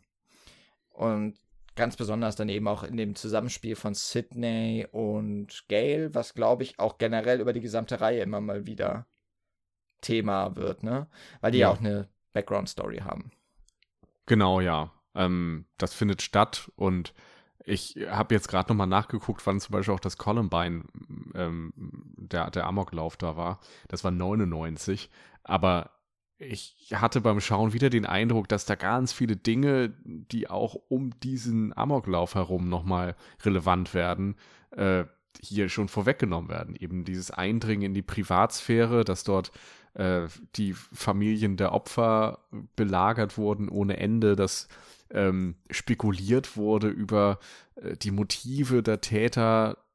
Ne, was haben Filme damit zu tun? Hat irgendwie der Konsum von Filmen und Videospielen und von irgendwie Metal oder, oder Marilyn Manson oder Slipknot oder sonst was etwas damit zu tun, dass sie diesen Amoklauf ähm, vollzogen haben. Und in Scream gibt es ja so ähnliche Punkte, dass dann auch irgendwie am Ende gesagt wird, ähm, Filme machen keine äh, äh, Psychopathen oder so. Mhm. Sie sorgen nur dafür, dass die kreativer sind oder so. Also immer so ein bisschen augenzwinkernd, ähm, aber natürlich trotzdem mit einem realen Vorwurf. Und ich glaube, da sind viele Punkte drin, die ja durchaus medienkritisch sind. Gail ist, ist eine interessante Journalistin, glaube ich. Ich habe gerade nochmal nachgeguckt. Ich werde mir diesen Podcast dann auch mal noch anhören, weil es gibt ja auch einen Podcast Journalistenfilme, wer ihn noch nicht kennt. Und ich wollte gerade nochmal nachgucken, weil ich habe die Folge noch nicht gehört, aber es gibt eine auch zu Scream. Weil es sicherlich interessant wäre und äh, kann ich ja danach hören, wie die Rolle von ihr dort äh, unter genau diesem Gesichtspunkt betrachtet wird. Es ist ja nicht ganz so einfach. Sie ist schon die Sensationsgeile, aber sie ist offensichtlich schon eine gute Journalistin, ähm, weil sie auch ein Buch dann schreibt über den Mord an der Mutter von Sidney, der ungefähr ein Jahr vor der Filmhandlung passiert ist. Und ja davon ausgeht, dass der dort für, als Mörder überführte und äh, verurteilte unschuldig ist. Und tatsächlich liegt sie mit dieser Annahme ja auch noch richtig. Wobei auch das man ihr nicht abnimmt, weil sie ist eigentlich halt so eine, hm, das ist wiederum auch ein Klischee, mit dem der Film spielt. Sie ist halt so eine Kleinstadtreporterin mhm. ähm, und hat da irgendwie durch Glück ja, äh, das auch wieder in Anführungszeichen. Durch Glück ist sie auf diesen Fall, der bei ihr in der Gegend äh, sich ereignet hat, aufmerksam geworden. Der hat nationale Tragweite im Grunde erreicht und sie hat ein Buch darüber geschrieben. Und äh, sie hofft, dass dieser Buch, dass ihr Buchveröffentlichung äh, auch ein Riesenerfolg wird. Und die Hauptmotivation für sie jetzt hier ist es, dass äh, insbesondere als äh, tatsächlich es auch bei Sydney die Frage aufstellt, ob sie wirklich den richtigen Mörder gefasst haben. Dass das, ja, wenn das tatsächlich rauskommt, nochmal den Buchverkauf ja wahnsinnig anheizen wird. Ähm, also auch hier, die Motive sind eigentlich sehr unlauter, aber die Art und Weise, wie sie dann eben vorgeht, ist, ist gar nicht so verkehrt. Und, ähm, oder, naja, doch, die Art und Weise ist schon verkehrt. Aber der Zweck heiligt wohl manchmal die Mittel. Vielleicht kann man es so sagen. Und das finde ich schon interessant, dass man das nicht so. Also oberflächlich gesehen würde man, glaube ich, sagen, Gail ist eine wahnsinnig unsympathische Figur und eher so auf einem Spektrum Antagonist zu sehen. Natürlich nicht hauptsächlich, weil sie ja auch nicht der Mörder ist. Oder einer der Mörder. Und sich auch gegen die wehrt. Aber ja, sie ist schon eine interessante Figur eigentlich, wenn man nochmal dahinter guckt. Nur weil der Film halt auch nicht aus ihrer Perspektive erzählt wird, ist sie, glaube ich, erstmal sehr negativ gezeichnet. Mhm. Und das wiederum, glaube ich, ist dann auch eine vordergründig negative Zeichnung der Medien. Ja, klar. Ja, sie ist ja der Stellvertreter oder die Stellvertreterin dafür auf jeden Fall. Ähm, beim Thema Figuren, es gibt halt genau bei, bei Gail diese eindeutige Rolle. Ähm, du hast gesagt, du findest die Teenies unsympathisch. Äh, Würde ich auch teilen. Ähm, für mich steht aber auch eher diese Rollenverteilung im Vordergrund. Also ich, äh, das sind ja alles keine Charaktere in dem Sinne, wo man jetzt ne, großartige Charaktermerkmale drin sieht oder so, sondern die haben halt, es sind schon eher Stereotype, wie man sie eben aus dem Slasher-Film oder Horrorfilm kennt ähm, und dementsprechend funktional.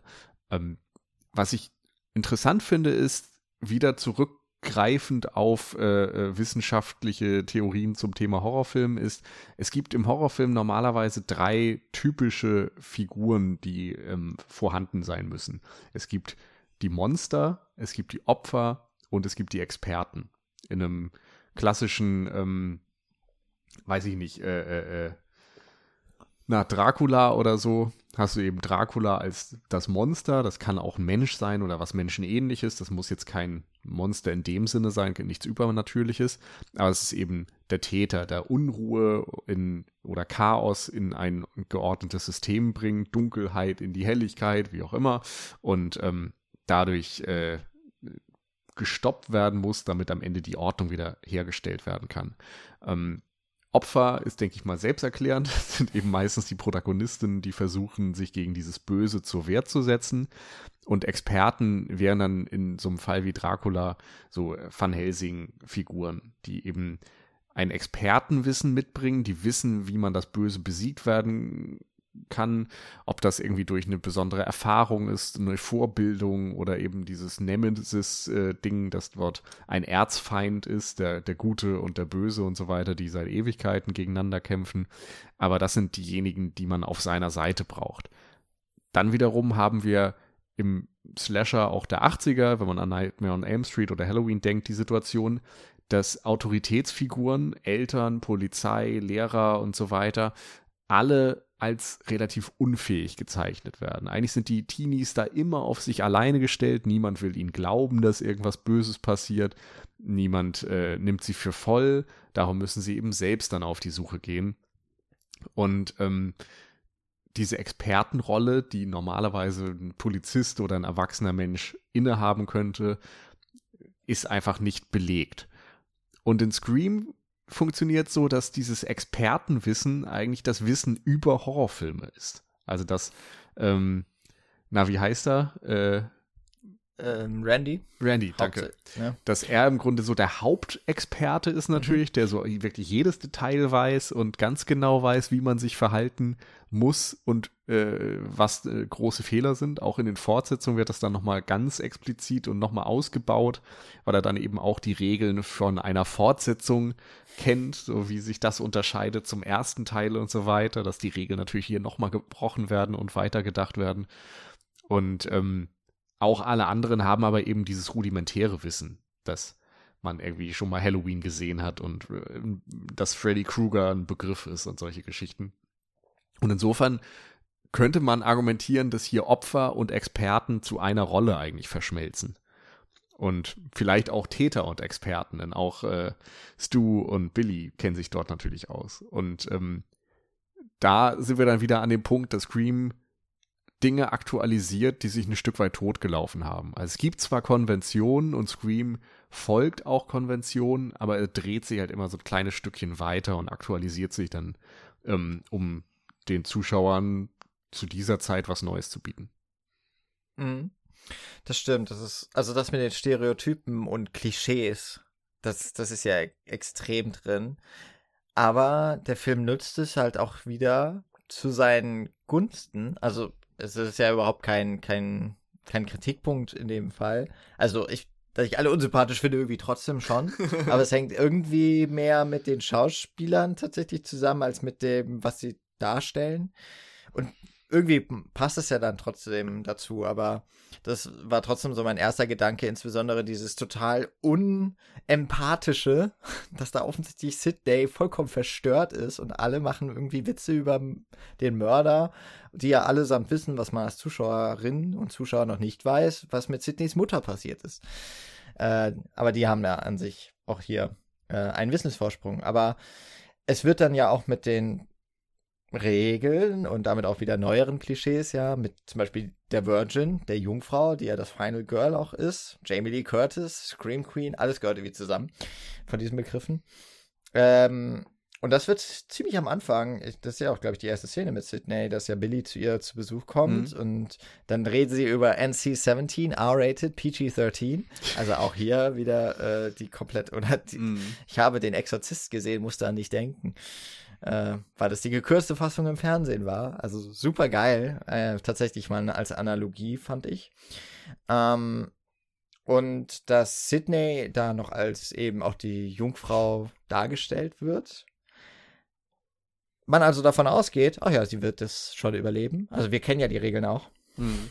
Die Regel wird aber später erklärt im Film. Also es, es funktioniert ja auch für die Leute, die tatsächlich sich nicht so gut mit dem Horrorfilm auskennen oder mit dem Slasher-Genre, weil für sie ja auch der Film alles erklärt. Also ich, deswegen, ich glaube, dass Scream auch damals schon wahnsinnig gut auf beiden Ebenen funktioniert hat. Und quasi die Leute, die da reingegangen sind, möglicherweise mit Begleitung oder Freunden, um ihnen mal einen Horrorfilm auch nahezubringen und zu sagen, ja, hier, Verstehst du schon? Und ich glaube, dass beide auf ihre Arten auf die Kosten gekommen sind. Hm. Das Besondere ist aber dann natürlich, dass Sidney ja äh, in dieser längeren Finalszene, Sequenz ist es ja eher, äh, tatsächlich die Jungfräulichkeit ablegt, um es mal sehr blumig zu beschreiben. Und dadurch, weil wir aber auch wissen, Drew Barrymore ist am Anfang schon gestorben, warum sollte der Film jetzt noch davon zurückschrecken, doch noch seine Protagonistin umzubringen? Mhm. Also, das finde ich einen wahnsinnig guten Schachzug, auch hier wieder mit äh, dem Wissen, mit den Regeln und mit äh, Vorahnungen zu spielen, weil er das natürlich alles aufwirft in diesem Moment. Aber ähm, so oder so, der Film wird überraschen, weil er würde überraschen, indem er nochmal, also die tatsächliche Protagonistin sterben lässt. Und auf der anderen Seite überrascht er, weil er die Regel bricht. Wobei ja Randy selber diese Virgin Rule auch auf sich bezieht. Und auch das ist wieder, glaube ich, in gewissem Maße ein Regelbruch, weil man es ja weitläufig eher immer mit den Frauen in Verbindung bringt. Und die Jungfräulichkeit beim Mann ist nicht unbedingt etwas, was als popkulturell wichtig erachtet wird oder wenn überhaupt, eher, dass es was Schlechtes wäre. Also dieses typische, äh, eine Frau, die mit vielen Leuten schläft, wird als Prostituierte verunglimpft und hm. ein Mann oder ein Jung, jugendlicher Mann wird dafür gefeiert von seinen Kumpels, weil es gesellschaftlich diese ähm, Sichtweisen gibt. Und hier ist es dann quasi das Umgedrehte, dass derjenige, der als Jungfrau eben auch nicht über seine Träume hinwegkommt, er, der trotzdem die Aspiration hat, äh, dass es ihm hilft, weil ich glaube, alle anderen tatsächlich aus der Gruppe sind dann ja auch dahin geschieden. Mhm. Ja. Und er, ja gut, er war jetzt auch nicht der Wichtigste, aber genau, das, das so noch zu dieser Rolle. Aber du hast ja auch auf die Erwachsenen äh, nochmal gespielt. Da ist ja neben Gail dann vor allem noch Dewey zu nennen. Ja. Ich habe seinen echten Namen also äh, klar, David Arquette ist der Schauspieler. Ich meine nur, Dewey ist ja nicht sein äh, wirklicher Name, sondern so wird er nur genannt. Äh, ist der Deputy, also ein Hilfs-Sheriff, glaube ich, würde man sagen. Hilfs-, also, also ein Polizeiangestellter dort. Noch sehr jung, was er ja auch sagt. Er ist 25 und er ist der ältere Bruder von Tatum. Das ist die beste Freundin von, von Sydney. Und ich habe schon auch hier wiederum im Vorgespräch gesagt, ich fand es interessant, habe es mir irgendwann mal aufgeschrieben, dass keine Gelegenheit ausgelassen wird, um ihn irgendwie als als äh, ja so kindisch, als unfähig, als tollpatschig mhm. dar, darzustellen. Und er geht da wahnsinnig gut auf. Ja. also er spielt das auch wirklich gut. Mhm, genau. Und es passt auch zu dem, was du gesagt hast, ne, dass die Erwachsenen genau gar nicht in die eigentlich ihren angestammte Rolle rücken können.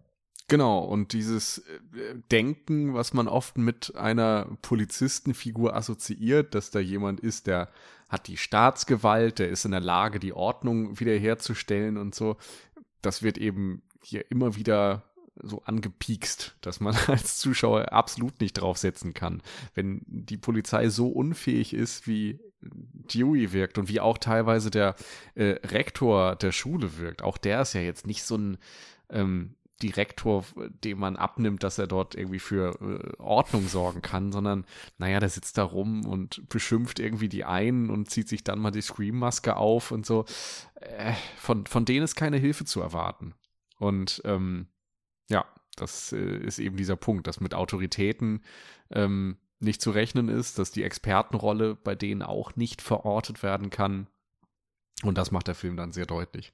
Übrigens, wo ich jetzt gerade den Direktor angesprochen habe, ich liebe auch diesen Moment, wo er dann äh, in der äh, Schule sich umguckt und dann sieht er ja den Hausmeister, der angezogen ist wie Freddy Krueger und gespielt wird von Wes Craven.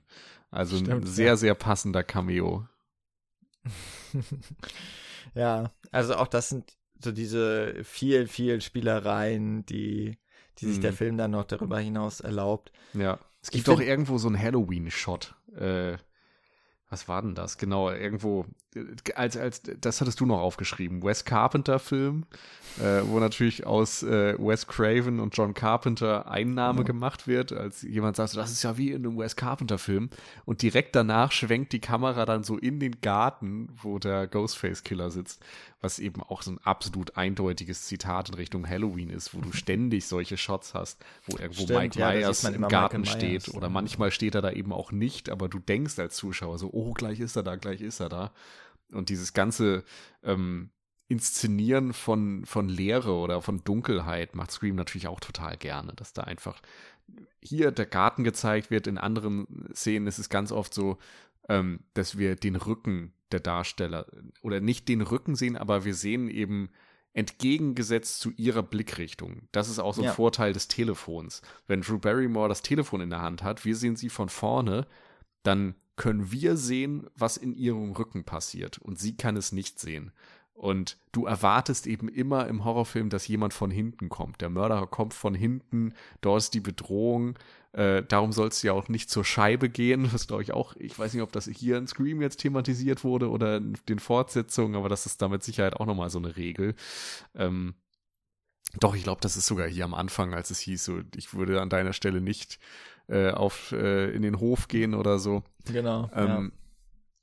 Und das hat eben damit zu tun, dass äh, natürlich das immer so inszeniert wird, dass aus dem Bereich, wo du nicht äh, die Bedrohung wahrnehmen kommst, äh, kannst, von dort wird sie irgendwann auf dich äh, angreifen.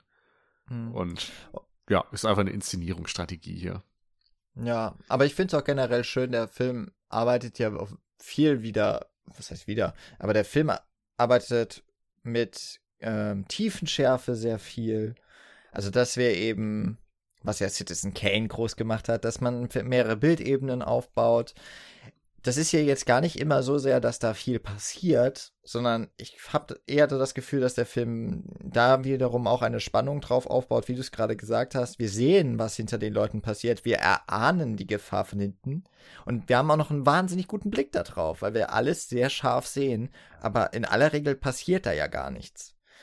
Sondern es ist eher diese Erwartungshaltung, wenn doch mal was passiert, dann ist es zum Beispiel auch schon am Anfang. Dann kommen ja die Eltern da von, von dem Babys, also äh, da nach Hause und Cassie ist ja schon draußen und sie wird äh, im Hintergrund von der Veranda weggezogen und die äh, Erwachsenen bekommen das nicht mit, weil sie nur auf die Tür gucken. Aber wir sehen sie im Hintergrund wegziehen und sie kann nicht mehr schreien, weil ihr ihre Kehle aufgeschnitten ist schon wahnsinnig cool, finde ich. Auch das in einem Bild zu haben, weil es auch hier diese Hilflosigkeit zeigt. Mhm. Am Anfang wird auch der Killer als etwas, als, als sehr kompetent dadurch ja irgendwie auch gezeigt. Obwohl er ja auch hier schon ein paar Schläge mal so einstecken muss. Aber das sind dann doch die Momente, wo man denkt, wow, ja, man hat sie doch schon mit einem mit einem ganz schön krassen Psychopathen zu tun.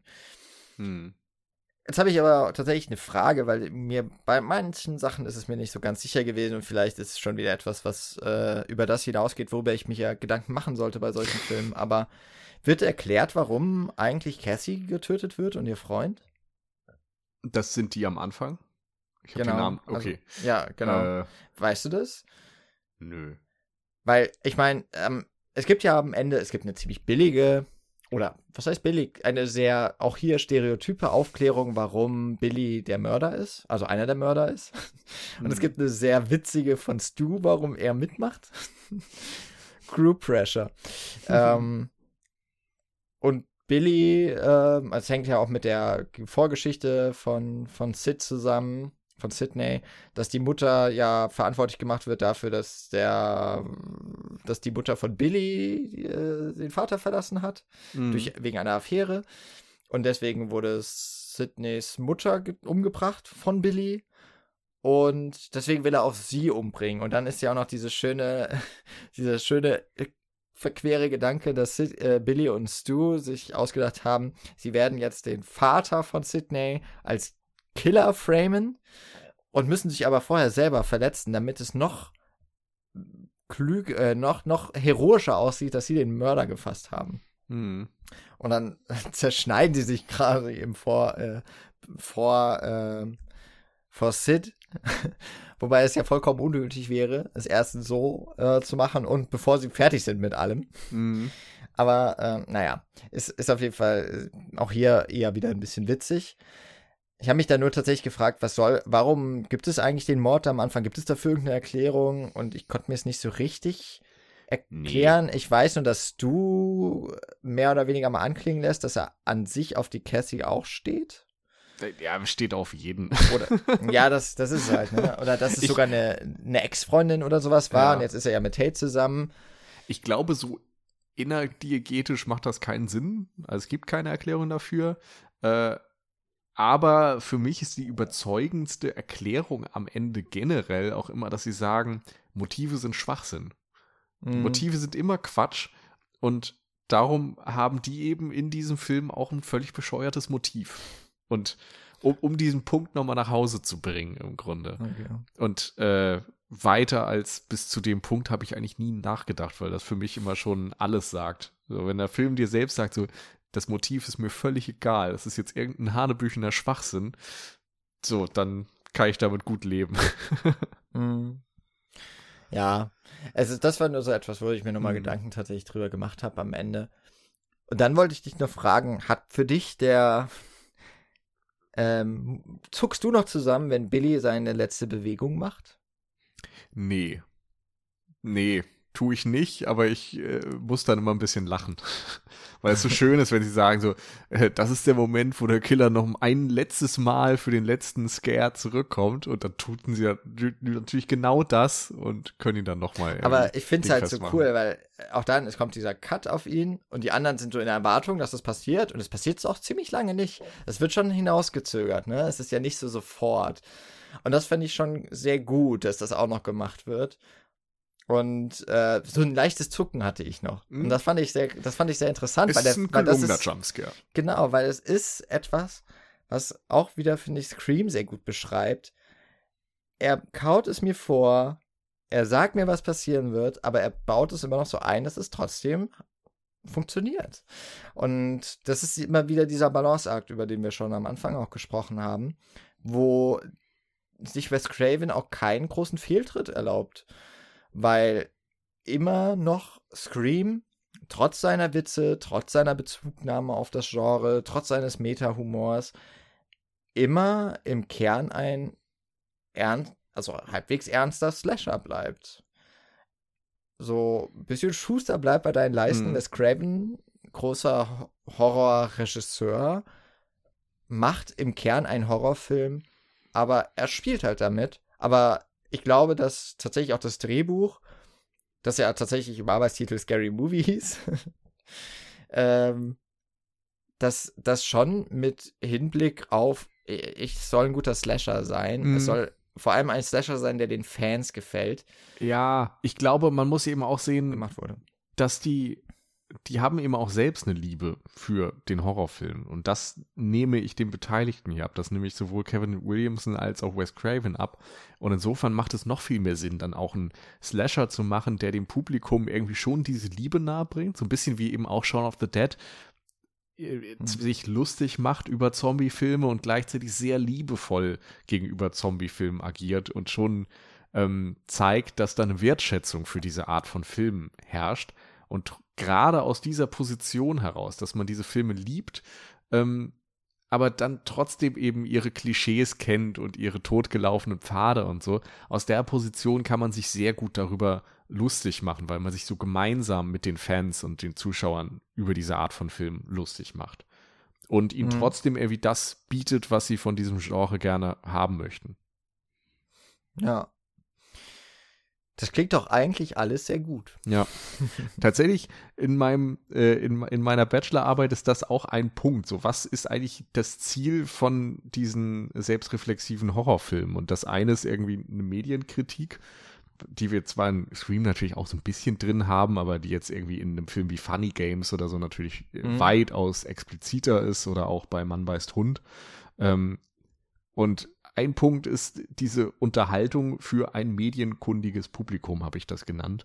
Ähm, ja, wo, das hatten wir auch schon genannt, dass ähm, das Genre sich ein bisschen totgelaufen hat, also versuchst du neue Pfade ähm, reinzubauen. Du versuchst eben ein Spiel mit der Narration zu, etablieren, weil ähm, an jedem Punkt dann immer wieder die Frage ist, wird der Film den Pfaden folgen und den Regeln und Formeln und so weiter folgen oder wird er sie brechen? Wird er irgendwie an diesem Punkt was Neues machen? Und ähm, ja, so, so ein Spiel mit der Narration, Spiel damit, viele Doppelkodierungen auch, dass eben Dialoge ähm, sowohl zwischen den Figuren stattfinden. Du hattest zum Beispiel diese Altersfreigaben PG-13 und so weiter genannt. Das ist ja ein Witz fürs Publikum in, in erster Linie. Aber es macht eben auch Sinn, dass diese Figuren sich mit Ratings auskennen und dann das in ihren Sprachgebrauch einbauen können. Mhm. Und das ist eben etwas, was einfach da ein bisschen neu äh, passiert. Und was habe ich hier noch? Filmvermittlung. Also, dass man im Grunde so ein Stück weit ähm, das hattest du vorhin auch schon gesagt, Leute, die keinen Horrorfilm gesehen haben vorher, die keinen Slasher gesehen haben, werden trotzdem mitgenommen und eben über diese Regeln der Filme aufgeklärt und wissen danach vielleicht besser, wie diese Arten von Filmen operieren, was so die kennzeichnenden Merkmale sind, was ein Final Girl ist und solche Geschichten. Mhm. Ich glaube auch, also letztlich müsste ja ein Film wie Scream wahrscheinlich, würde ich jetzt mal sagen, obwohl sein Kernpublikum sicherlich die Slasher-Fans sind, aber eigentlich müsste doch für genau diese Leute, die sich Nightmare auch in der x-ten Iteration noch anschauen, wahrscheinlich müsste für solche Hardcore-Fans gar nicht so ein Film wie Scream gemacht werden. Weil man ja auch hm. gerade solche formelhaften Genres oder auch ein Franchise, auch sehr lange James Bond, ja, ja. war ja jetzt nichts, was durch immer wieder neue Ge Ideen, sondern auch sehr viel durch Tradition und Konvention sich ähm, gut gemacht hat. Aber man macht sich ja mit auch so einem Schritt, wie jetzt zum Beispiel bei Scream, tritt, macht man ja eine Tür auf und nimmt noch andere Leute an die Hand, um mhm. sie auch da reinzuführen. Also eigentlich ist es ja, man hat natürlich auch immer, äh, sag mal so, man hat ähm, was ähnliches hatten wir, glaube ich, auch bei Herr, der Ringe schon gesagt. Man läuft ja so ein bisschen auch Gefahr, die Experten in diesem Bereich zu verschrecken, mhm. weil ähm, die Leute von Scream, hast du gesagt, ja, auch die Leute hinter der Kamera, die eint ja mit ihrem Zielpublikum dass sie sich super gut mit Horrorfilmen auskennen und dass sie eine wahnsinnige Zuneigung zu diesen Filmen haben. Und ich glaube, wenn diese äh, Waage nicht stimmt, also wenn wir ein zu uninformiertes Filmteam haben, mhm. dann hat man sehr, sehr leicht, glaube ich, das Problem, dass die Hauptzielgruppe, das, das Target, die Target Audience, dass die diesen Film als erste zwar gucken, aber die werden ihn niemandem weiterempfehlen, weil sie es besser wissen. Und ähm, aber eigentlich ist ja der Sinn wahrscheinlich auch für so ein Genre, dass man eine neue Kundschaft quasi bekommt. Und mhm. da würde ich sagen, da funktioniert Scream tadellos, weil ja. er äh, genau richtig noch, ich sage jetzt mal, Leute auch mit dazu holt und insofern eben immer noch so funktioniert wie ein Slasher, mhm. dass ähm, dass man es einfach nachvollziehen kann, auch als jemand, der vollkommen uninformiert da reingeht. Ja. Aber man wird nicht alle Anspielungen äh, verstehen und man wird nicht alles kapieren und man wird vielleicht auch bei dem einen oder anderen nicht diesen doppelten Boden haben quasi. Mhm. Aber ich glaube, man kann sich den Film trotzdem dann anschauen. Ja. Ähm, ich würde eben nur noch hinzufügen, dass es zusätzlich dazu eben eine Reflexion über das Genre ist.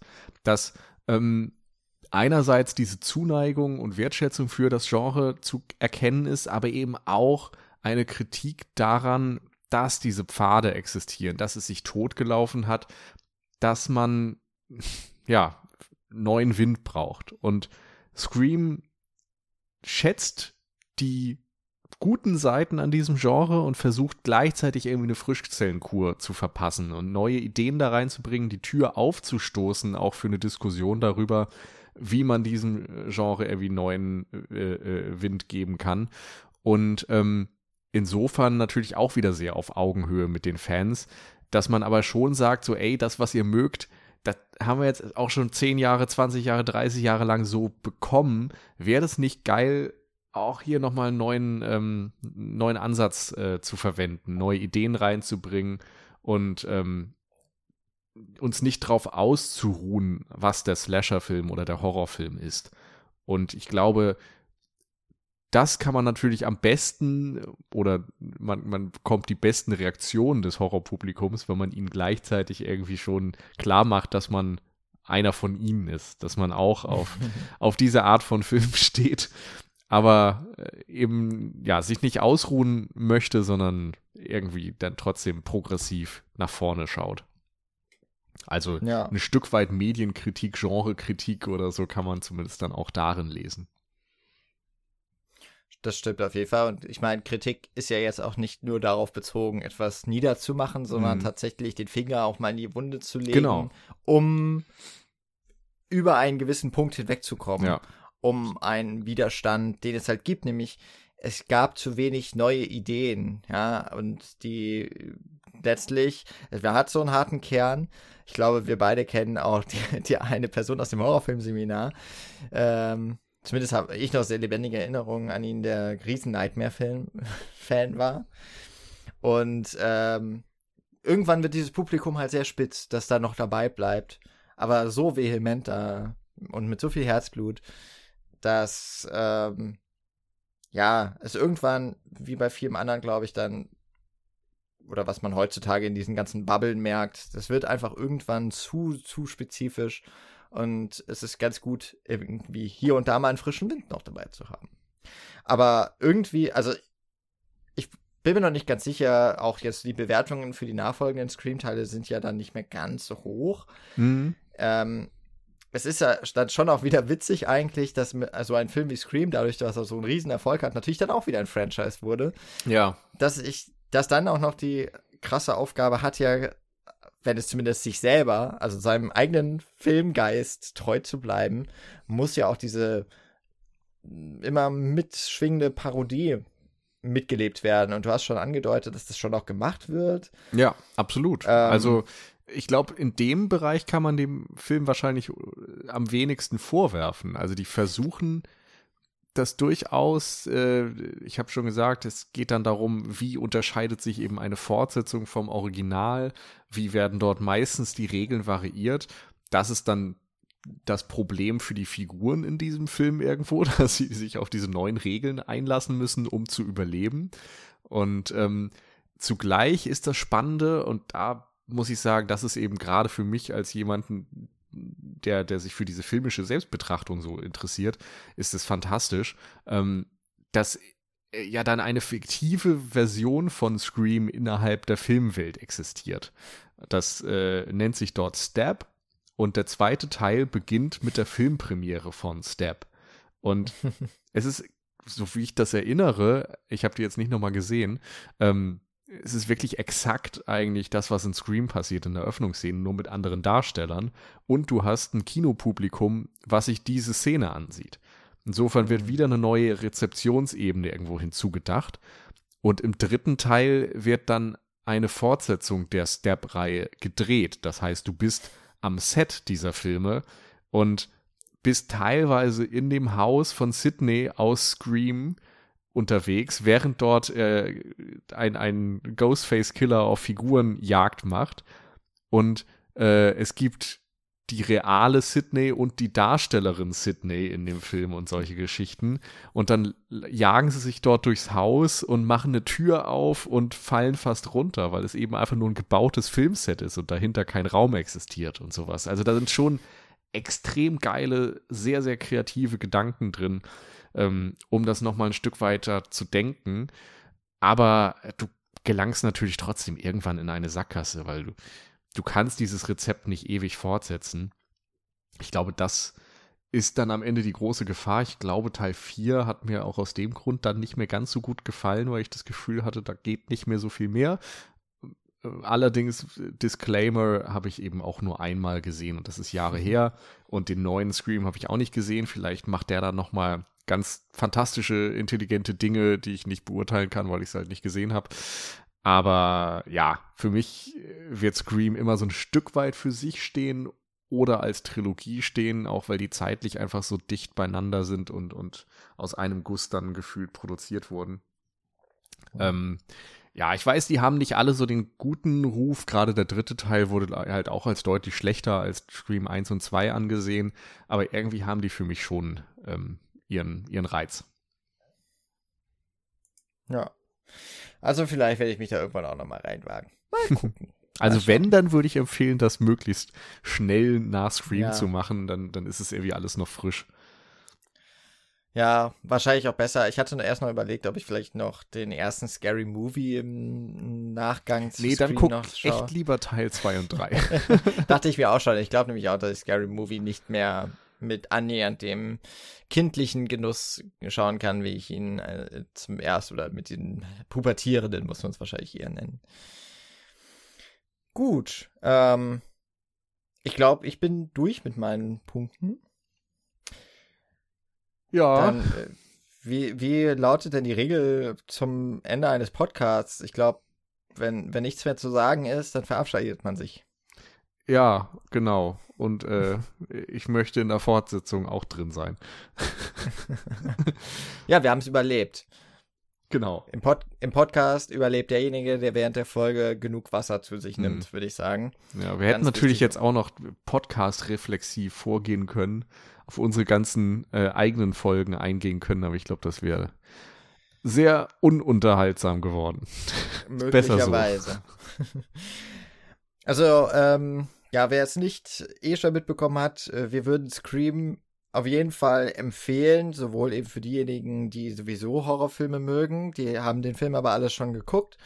Und auch für diejenigen, die tatsächlich noch nicht ganz so viel damit anfangen konnten und sich immer davor irgendwie gedrückt haben, mal Scream zu schauen, es ist schon eine Empfehlung auch an all diejenigen, die mit dem herkömmlichen Slasher nicht so viel Berührungspunkte bislang hatten. Wobei man schon noch erwähnen muss, klar, auch hier, die Effekte sind natürlich ein bisschen älter schon, aber der Film ist schon sehr blutig und sehr gorig ähm, und wird dort auch seinem Vorbildern, nenne ich es jetzt mal, durchaus auch gerecht und tritt in die Fußstapfen. Das haben wir jetzt noch gar nicht so richtig erwähnt, aber auch in dem Sinne ist es ein durchaus handfester Slasher. In der Art und Weise, wie die Mordopfer zugerichtet werden. Ja, insofern ist da alles dabei. ja, für die nächste Folge hoffen wir dann wieder zu dritt begrüßen zu dürfen und dann auch durchzudiskutieren und am Ende wieder Tschüss zu sagen. Aber bis für jetzt sagen wir einfach beide, macht es gut und bis zum nächsten Mal. Genau, hat Spaß gemacht. Ciao. Ciao.